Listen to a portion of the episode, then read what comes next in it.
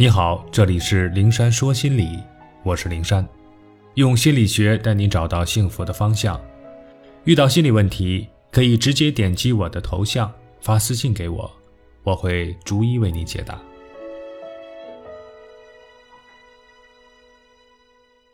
你无法左右别人，但可以掌控自己。那天给女儿读睡前故事，一则叫《粉色国王伯希》的童话故事引起了我的兴趣。很久以前，有一个叫伯希的国王，他太喜欢粉色了，喜欢到几乎疯狂的地步。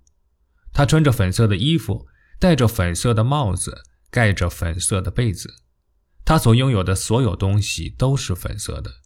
就连每天吃进嘴里的食物也要是粉色的。即便如此，他还是很烦恼，因为他可以让自己的世界到处布满粉色，但不能保证自己以外的世界也随处是粉色。经过思考，他下令全城百姓都要和他一样，把自己所拥有的一切都换成粉色的。百姓们不敢违抗国王的命令，尽管心有不满，但还是想尽办法。都换上粉色的衣服，使用粉色的家具、碗筷。可是伯希光还是不高兴，因为仍然有粉色以外的颜色存在，比如红色的花、绿色的叶子、彩色的蝴蝶。他再次下令，把全城的花草树木以及动物都染成粉色。于是军队被大规模调动起来，漫山遍野地进行染色行动。终于，全城上下内外到处都是清一色的粉色，再也看不到其他别的颜色。这回国王该高兴了吧？可当他抬头看天空，又苦恼了。天空还是蓝色的，这下可难倒了所有的人。无论如何，也不可能把蓝色的天空染成粉色的呀！国王为之愤怒，继而为之绝望。他开始郁郁寡欢，不理朝政。终于有一天，国王的老师经过冥思苦想，想出了一个好办法。他制作了一副镶有粉色镜片的眼镜，让国王戴上。国王透过粉色的镜片看向天空、云朵，天空全都是粉色的了。国王非常高兴，从此每天都戴着粉色的眼镜看世界。尽管百姓们都不再只穿粉色的衣服，用粉色的物件，小动物们和花花草草也都肆意展示着自己的本色。但在国王眼里，一切还都是粉色的。他开心幸福地活在了自己粉色的世界里。对于讨好者来说，希望人人都喜欢自己，希望整个世界接纳自己，这心态就如喜欢粉色世界的国王伯希。可我们不是国王，不能掌控别人、操纵世界。何况就算是国王，也没有办法改变天空的颜色。所以，我们没有能力左右别人，强迫别人喜欢我们、接纳我们。而国王的老师虽然没有办法把天空染成粉色，但却能让国王把天空看成粉色。由此，我想说，我们没有办法改变世界，但我们可以掌控我们自己看世界的方法。简单点说，那就是我们无法左右别人，但可以掌控自己。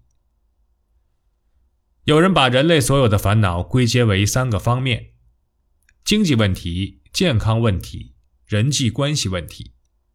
而人际关系的对象包括熟人、同事、同学、朋友、恋人、配偶、亲人，即所有有交往的人都包括在内。在这三个大方面中，人际关系问题带来的烦恼占很大比重，对人的生活的影响不可小觑。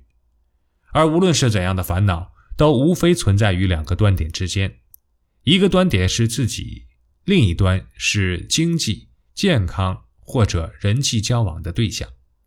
那么，所有的烦恼都有一大半与这一端的我有关。我们可以把这个我看作解决问题的突破口。